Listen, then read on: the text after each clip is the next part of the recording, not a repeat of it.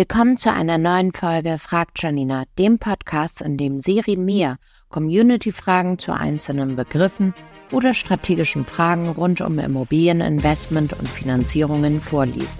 Basierend auf meinem Wissen als Finanzierungsberaterin, meinen Erfahrungen als Chief Banking Officer bei Urbio und als Immobilieninvestorin gebe ich dir dann schnelle Antworten und Einschätzungen, damit auch du ready für den Start am Immomarkt bist.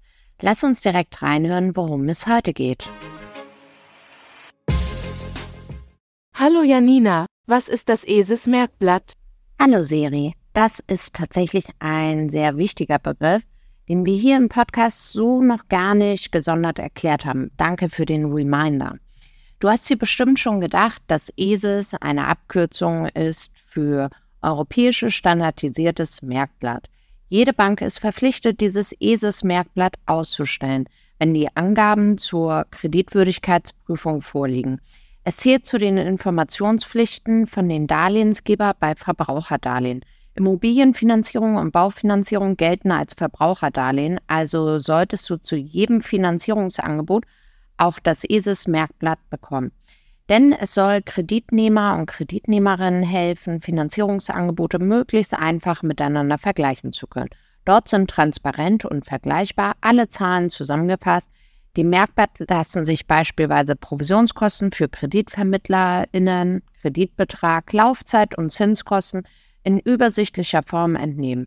Aus Sicht der KreditnehmerInnen ist es besonders hilfreich, dass du dort aufgeführt siehst, wie hoch der Stand deines Restdarlehens nach 10 oder 20 Jahren sein wird. Vergleich ist im Übrigen ein sehr gutes Stichwort, denn bei den Summen, um die es bei der Immobilienfinanzierung geht, solltest du in jedem Fall vergleichen und nicht das erstbeste Angebot deiner Hausbank annehmen. Unser Finanzierungsteam macht das gerne für dich und findet das passende Angebot aus einem Pool von über 1400 Banken für dich.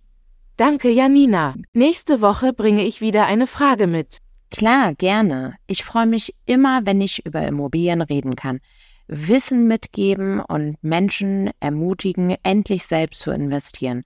Wenn du keine Folge mehr verpassen möchtest, Schnapp dir dein Handy, abonniere den Podcast-Feed Janinas Immobilien- und Investment Community und nutze gerne die Kommentarfunktion deines Podcast-Players oder schreib mir bei Insta deine Frage mal rund um Immos. Bis dahin, mach's gut und bis nächste Woche.